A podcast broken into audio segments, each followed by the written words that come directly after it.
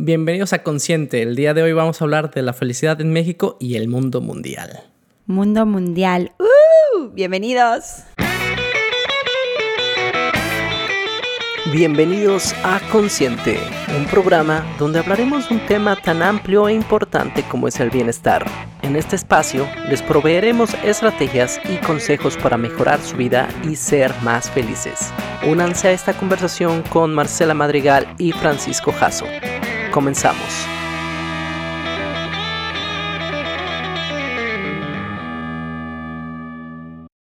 Ese es el segundo episodio que grabamos en el día y ya nos estamos tomando un chai latte. Ah, un pumpkin latte porque pues... Pumpkin latte de margarita. Pumpkin latte de margarita. Nos, preparamos una margarita. ¿Por qué? Porque, porque yo lo.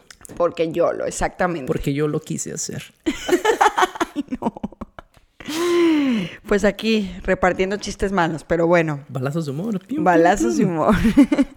y cuéntanos, Francis, a ver, ¿qué, me vas a decir tú de la felicidad? Yo creo que este año ha sido muy complicado para el mundo eh, por la pandemia. Claro. los niveles de felicidad en general eh, han bajado muchísimo. También problemas mentales han aumentado. Eh, ha sido normal por tanta distancia social. Somos personas bueno, los seres humanos somos sociales, esa es una parte importante. El bienestar social lo habíamos platicado en el primer episodio, también nos puede afectar el bienestar psicológico y físico, y es claro ejemplo de lo que está pasando ahorita.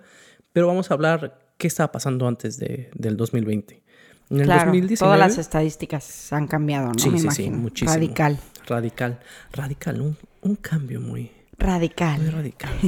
Pero mira, el top 10 de países más felices en el mundo en el 2019 fue número 1, Finlandia. Ok. Número 2, Dinamarca. 3, ah, Noruega. 4, Islandia. 5, Países Bajos. 6, Suiza. 7, Suecia. ¿No es el mismo país, Marcela? 8, Nueva Zelanda. 9, Canadá. Uh. Y 10, Australia.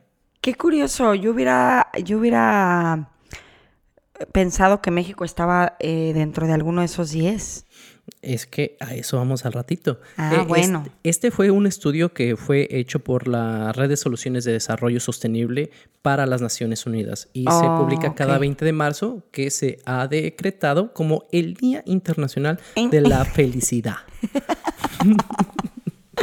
ok, muchas gracias por esos datos. Pero este es solo un estudio que se hizo. Este estudio eh, valora seis cosas. Eh, el ingreso, que es el Producto Interno Bruto, eso lo toma en cuenta. La libertad que se tiene en el país, libertad de expresión, libertad de eh, libre movimiento, confianza o corrupción. Esto habla más del gobierno, de qué tanta confianza se le tiene al gobierno. esperanza de vida saludable, qué tan bien llegas ya a una edad grande, porque no es lo mismo llegar a 90 años con buena salud que llegar a los 70 con una salud medio claro. mal, ¿no? Sí, sí, sí. Apoyo social, que tanto el gobierno apoya a la gente, programas sociales, eh, la educación, salud, en ese apoyo social afecta a la gente. Y generosidad, qué tan buena es la gente una con la otra. Claro. Estos fueron los eh, seis factores que midieron. Y bueno, aquí hay muchas veces que dices, bueno, es que así es la gente de allá, ¿no? Está en el ADN, pero no realmente, porque por ejemplo en Canadá eh, la mayoría son inmigrantes. Entonces también es más el sistema en el que se vive, eh, que eso afecta mucho. El país donde vives te puede realmente ayudar a ser feliz. ¿Te refieres a la sociedad o a, qué factores? Pues uno sería, pues estos factores que me dieron, que sería sociedad, gobierno, valores, eh, que te pueden ayudar. Por ejemplo, eh, no es lo mismo nacer en Ciudad Juárez, en Ecatepec, en Chimalhuacán, en zonas así, que, vivir, que nacer en Canadá, en Vancouver. Simplemente con el hecho de nacer en un país de estos, ya vas a tener mejores oportunidades para tu desarrollo. Oye, Francis, pero por ejemplo, bueno, no sé, aquí a mí se me viene una duda. Eh, el índice, nosotros que estamos en Canadá, pues estamos más eh, informados, pero el índice, por ejemplo, de, suicidio es bastante alto aquí y es más alto que en México. Entonces ahí, ahí, a ver, explícame eso, a ver. Esto mide el nivel nada más tomando estas variables. Por ejemplo, eso de percepción de la vida subjetiva, esto no lo está tomando en cuenta. Entonces, también por eso estos países que tal vez te dice bienestar, pero es más como bienestar social creado por el sistema. Y me parece muy eh, inteligente lo que estás diciendo y criticando esta eh, investigación, porque todas las investigaciones tienen limitaciones, porque todo es en cierto caso, todos analizan ciertas variables y siempre hay que tener un ojo crítico con cualquier investigación. Okay. Hay otra que pone a México en segundo lugar después de Colombia, que se llama The Happy Planet Index. Esta eh, investigación solamente considera tres cosas, que es, eh, ay, perdóname, se me fueron los ojos, es que es el bienestar subjetivo, que es qué también la gente se evalúa en su bienestar, la expectativa de vida y desigualdad en los resultados. Entonces, esta parte de bienestar subjetivo era algo que la primera no estaba eh, considerando, que es, bueno, estamos considerando como que datos puros, meramente duros, ahora vamos a preguntar a la gente cómo se siente. Claro. Y ahí es cuando la gente en México y Colombia o lugares más cálidos eh, por clima salen mejor rankeados. Que tal vez parte de lo que estábamos hablando en el episodio pasado de agradecimiento, que ellos se sienten bien con su vida. Y por ejemplo, aquí en Canadá, yo conozco mucha gente que tiene las oportunidades del mundo. Claro. Y se quejan. ¿Sabes qué pasa, Francis? Que creo que, digo, tú y yo que estamos aquí en Canadá, sí, volvemos, a, volvemos al episodio anterior, pero sí, eh, Aquí los canadienses tienen millones de cosas buenas, aclaro. Obviamente ahorita pues estamos hablando de este tema y es algo como importante a mencionar y que llama mucho la atención a mí como mexicana, que no estén agradecidos, ¿no? Ahora que fue la pandemia, eh, dan un... El gobierno dio un seguro, te daba un sueldo tal cual, así, si tenías un sueldo alto, te daba un sueldo como dependiendo de lo que tuvieras. Eh, te daba un sueldo y te nos mantuvo, o sea, nos mantuvo el gobierno en la pandemia, ¿no? O sea, cosa que jamás creí vivir. Y veía amigos canadienses quejándose muchísimo, no, qué horrible el mundo, no, estoy súper deprimido, no salgo de mi casa, bla, bla, horrible hablaba con mis amigos mexicanos, no, qué maravilla, que viven aquí, qué maravilla que el gobierno está apoyando, uf, voy a aprovechar para hacer esto, ay, voy a salir más a esto, me voy a salir a correr al, a, al bosque, no sé, es una perspectiva muy diferente, no sé si porque crecimos con viendo tanta pues carencia e injusticias podemos ver la diferencia. o nos hacemos más fuertes, qué sé yo. Hay algo que se llama... Ah, te voy a dar el término en, inglés, eh, hedonic treadmill. Que oh, of course. Claro que no sé qué significa. bueno, es, haz de cuenta que estamos en una caminadora. Ok. Entonces, eh, cuando te adaptas a tu zona de confort o te adaptas a todo lo que tienes que das por sentado, ya en eso ni siquiera lo cuestionas. Y es lo que pasa. Si ya naces aquí, con las oportunidades que el gobierno siempre te ha estado apoyando, que hay apoyo social, lo vas a dar por sentado. Y si venimos de un país como México, que realmente no por criticar al gobierno ni mucho menos, pero no estamos en las mismas situaciones eh, sociales, vienes aquí y ves que la salud es gratuita, tal vez no es el mejor sistema, pero no te cobra nada, eh, eh, las puertas están abiertas, la educación, el, bueno, no si eres estudiante internacional, pero si eres residente o ciudadano, el costo de la educación relativamente es muy barato. Eh, ¿Qué otra cosa? Seguridad, todo esto lo, lo valoras. Es más, el simple hecho de ir a tu cocina, abrir la llave y tomar directamente de la llave, claro, es algo que no lo haces en México. Sí, yo creo que las cosas que, digo, también hay muchas cosas en México que valoro. Sí, sí, sí. Obviamente. Y, y bueno, hablando de la felicidad, valoro el entusiasmo de la gente. Platicar con un mexicano, ir a México, todo es, todo es saludar, todo es la sonrisa de la de la tienda. Ay, sí, qué calor hace, pero hasta con emoción y todo, ¿no? Pero una de las cosas que valora de que ya mencionaste de Canadá es la seguridad. La seguridad de caminar, este, sabiendo que no te va a pasar nada, que como mujer me puedo vestir de la manera que me quiera vestir, me puedo poner una falda y nadie puedo de repente sentir una miradilla, pero nadie me va a acosar. O sea, prácticamente nadie. Obviamente hay casos especiales, pero nadie me va a acosar. No me, no voy a desaparecer. No, o sea, cosas que digo, uff, yo ya no me puedo. Cuando regreso, yo soy de Guadalajara, regreso a Guadalajara. Pues siento esta gran diferencia donde ya estoy, ya aprendimos a vivir con miedo y aprendimos a vivir así cuidándonos. Y cuando notas la diferencia de esta libertad, uff, es, un, es liberador. E, es una de las cosas que ya no podría regresar a vivir a México por la seguridad. Eh, obviamente por los tacos, mañana me regreso, con permiso. Pero por eso quise dar estos dos estudios que uno compara nada más como que los datos duros y la cuestión social, que aumenta la felicidad, sí, pero también es mucho cómo se siente la gente. También es algo muy... La, felicidad es subjetiva también.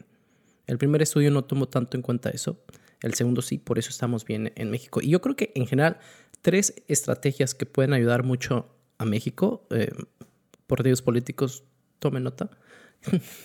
Una es incrementar ingresos, dos, eh, mejorar educación y salud, y tres, reducir el estrés en el trabajo que son tres cosas que tal vez se pueden cambiar sistémicamente que pueden ayudar mucho a un país. No nada más a México. De hecho, incluso aquí en, Canadá, ¿no? También puede ayudar mucho. Claro. Entonces son esas tres cositas. Claro, y, lo que te iba a mencionar de, Dinamarca, ¿verdad? que esto va más como... Cuéntame. Ah, todavía no. No, no, sí. Todavía no. Y cierra el ojo derecho. Es que tenemos señales así como de que si cierro el ojo derecho todavía no lo cuentes. Si, cierro el izquierdo. La, axila, Híjole, yo me rasco mucho la de axila, chavos. No sé por qué. Es un tic nervioso. Eh, pero no crean que tiene nada que ver con higiene, ¿ok? Gracias. Este, bueno, te contaba de Dinamarca. Hace dos años me topé con un libro. Me lo regaló un amigo de California. Yo ya me iban a regresar de California. Duré allá como ocho meses ya me iba a regresar y le digo, uff, lo único, me encanta Canadá, me encanta Vancouver, lo único malo es la etapa de invierno y, finales de otoño, ¿no? Es oscuridad, llueve, bla, bla. Y me dice, ay, ¿no has leído este libro? O, no has leído acerca del, del, del estilo de vida. Es un lifestyle, tal cual, un estilo de vida. No es tanto una, iba a decir una ideología, pero no, es un estilo de vida. Se se, lo puedes pronunciar como tú quieras. Creo que no hay una manera exactamente correcta, pero es Hige. Es H-Y-G-E. Este nace en Dinamarca. Nace en Dinamarca. En Dinamarca tienen un, clima similar al de aquí, todavía más extremo. Entonces, en Dinamarca nace este estilo de vida para eh, hacer eh, cambiar el concepto del invierno y de que, uy, la lluvia, la nieve, el frío. Entonces empieza a crear todo un estilo de vida en cuanto a la luz, el diseño interior, este, el, que esté cozy tu casa, tus vestimentas, que esté súper bien preparado, cozy, hacer un ritual con tu té, hacer un ritual con bebidas calientes, las velas juegan un papel súper importante, el tener velas en tu casa. Entonces, bueno, les recomiendo a los que viven en, en climas así, yo lo, el que tengo yo el librito es como de dibujos, como los que yo leo normalmente. mitad dibujo, mitad este. Mitad una palabra. Mitad dos palabras. pero no, está súper padre, súper práctico. Es una guía más práctica, pero ya me gustaría empezar a leer un poco más del tema porque. Pues en Dinamarca tienen este lifestyle, su índice de, de, suicidio es súper bajo. Eh, disfrutan, disfrutan el invierno, disfrutan este clima así, les se emocionan. Entonces, es, muy interesante, muy interesante. Es lo que hemos hablado creo que mucho en este podcast de cómo le puedes dar otra, bueno, cómo puedes ver la vida de otra perspectiva, ¿no? En este caso, sí. cómo tomar el invierno como algo que te emocione, algo positivo, dar gracias por ello. Y sabes qué pasa mucho con estas técnicas eh, en situaciones adversas, el crear una zona de confort te ayuda mucho. Eh, cuando te vas a vivir a otro país. muchas personas te dicen, no, siempre sal de tu zona de confort, que hay que, eh, eh, es donde se da el crecimiento. Y sí, pero también hay veces que estás cansado de la vida y te quieres ir a un lugar seguro. Entonces también se vale hacer eso. No siempre hay que estar fuera de la zona de confort. También se vale regresar a un lugar seguro. Me gusta mucho esa, esa ideología eh, o estilo de vida. De hecho, en Shock Cultural, que también he estudiado y me he dedicado, hay una estrategia para que se te haga más fácil irte a vivir a otro país. Es crea tu zona de confort. En, en tu casa tu, o, tu rutina, tu espacio, que tal vez cuando estás fuera de la casa te sientes estresado, te sientes mal, pero te puedes llegar a, tu casa echarte un baño, tus velitas, un cafecito, un té y sentirte eh, realmente bien. Eso también te ayuda mucho. Mm, yo me llevo por lo menos de esto es de que sí, tal vez el país donde naces influye en tu calidad de vida, pero lo que decimos mucho, también la perspectiva que tú pones te puede aumentar muchísimo tu satisfacción con la vida, con tu vida, y con, con tus relaciones y eso te va a ayudar más que la, que la situación en la que puedes tal vez nacer. Claro, claro. O sea, son no somos seres tan simples. Toda nuestra situación es muy compleja. Vivimos en un sistema eh, donde naces, te, va a afectar eh, tu personalidad, tu ambiente familiar. La época, por ejemplo, los bebés que vayan a nacer en, en esta etapa de coronavirus, que no sabemos cuánto más va a durar, al menos tal vez un año, no sabemos, pero obviamente va a influir bastante en su desarrollo. Sí. Sí. Ay, sí. Sí, pues ahorita, o los niños que están ahorita en la escuela, ¿cómo no les está afectando? Pero bueno, vamos a dar otros Pero datos. Bueno. Pero bueno. Pero bueno. ¿Sabías que las mujeres son ligeramente más felices que los hombres? ¿De verdad? ¿Y esto a qué se deberá? Eh, pues son varios factores que realmente el estudio no decía, nada más daba los resultados, pero... que se esperan unos factores muy interesantes. Siguiente, siguiente punto. pero yo creo que eh, no es que esté bien o esté mal, realmente esta es una ligera diferencia, no es tan significativa realmente, pero pues es el mismo, la misma educación que tal vez a las mujeres siempre se les dice que se tienen que resignar más con su, con su vida, ¿no? Que está mal, yo creo pero eso mismo les está ayudando a valorar más los que, lo que tienen y a los hombres siempre nos están diciendo, no, tú siempre debes ser por más, no, te no, estés satisfecho con todo lo que tengas, más dinero, más cosas materiales, que eso también trae frustración. Pero fíjate, qué chistoso que digas esto que, que antes eran porque estás, eh, dijiste en el pasado, ¿no? Bueno, este estudio fue en el 2005, que ya son 15 años y las cosas han cambiado mucho en, este, en este sentido. A ver, pues sigamos con los, con los datos curiosos y chistosos. ¿Sabías que, a ver, ¿sabías que, Francis? Cuéntame uno. A ver, te voy a contar uno. Las personas casadas son en general más felices, mientras que los viudos y divorciados en promedio tienen un nivel menor de bienestar. ¿Quién lo iba a decir? Yo lo pensaría al revés. Ah. Sí, yo creo que yo también, y no nada más esto en México, es en general, las personas que están en un matrimonio, aunque a veces pueda ser diferente, tienen una mejor calidad de vida porque también somos seres sociales. Híjole, difiero, pero bueno, a lo mejor tú me estás dando datos en general, a lo mejor. Pero e, es en general. Porque hay, siempre hay excepciones, no todo sí, se claro, puede bueno, tomar como ah, imagínate que estás con un narcisista o una persona que te violenta psicológicamente, definitivamente vas a estar mil veces mejor sola. Sí, sí, claro. O solo, pues. Claro. Pero esto es en general. En general. En general. De hecho, hay algo muy curioso que encontré eh, haciendo un poquito de investigación, que las personas que tienen, tal vez se enfocan más en lo negativo cuando están en una relación con un realista, o digo, con una persona positiva, los dos suben su felicidad. Ok. Porque tal vez el que es más negativo, más realista, como que trata de mantener todo más tranquilo, pero el que es más positivo o, más soñador, como que también empuja a la otra persona a hacer algo.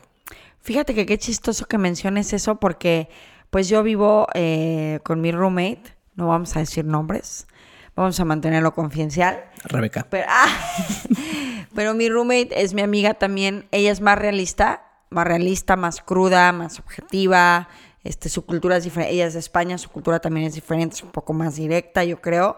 Yo como mexicana igual y más alegre también, y también mi personalidad es más alegre, más entusiasta, más positiva, a veces no tan realista, definitivo. Este, y creo que estamos haciendo un muy buen balance.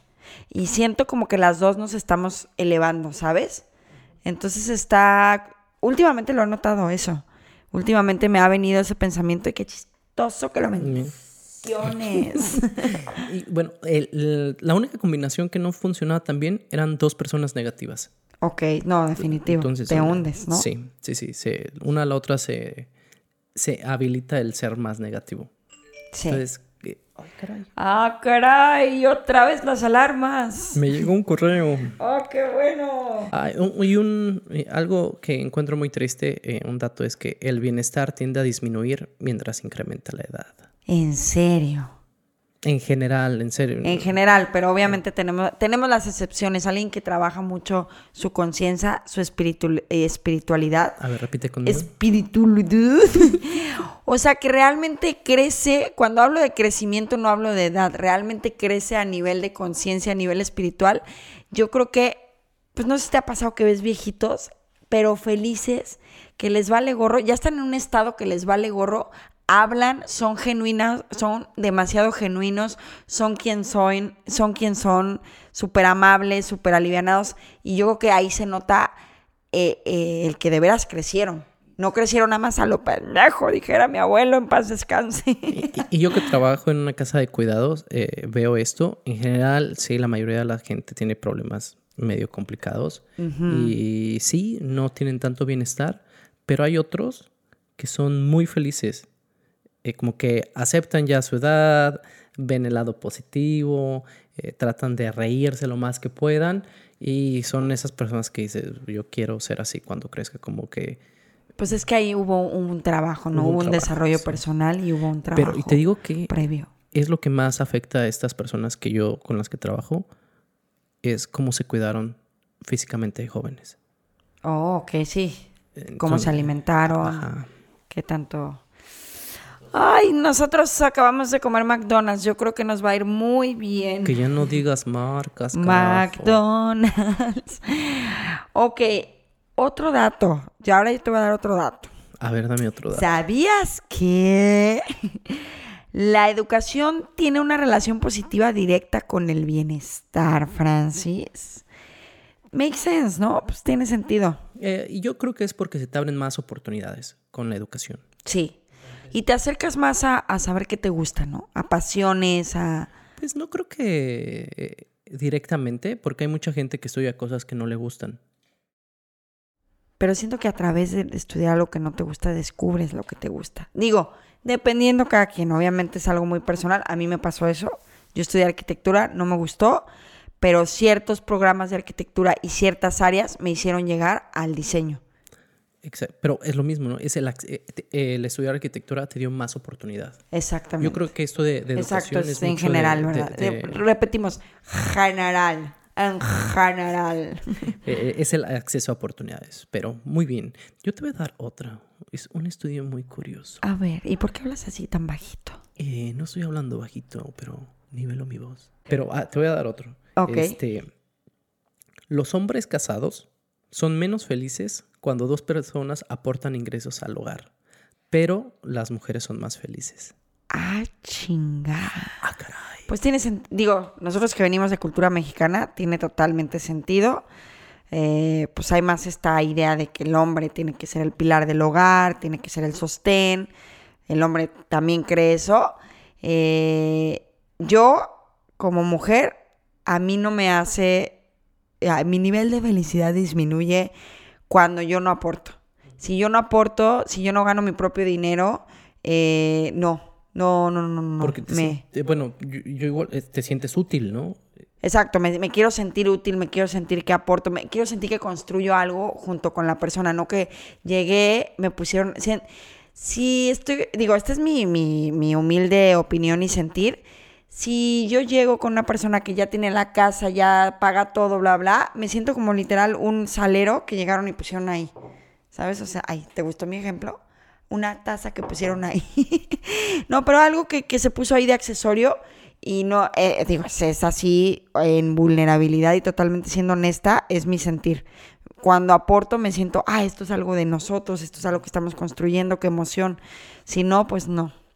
No me gusta. Yo creo que esto, lo que yo percibo es más del ego del hombre, de Sí, yo no voy, yo no soy el único proveedor, y la mujer al contrario es más de recursos, es bueno, tenemos más. claro. O sea, vamos a poder hacer más porque tenemos eh, para más, ahora sí.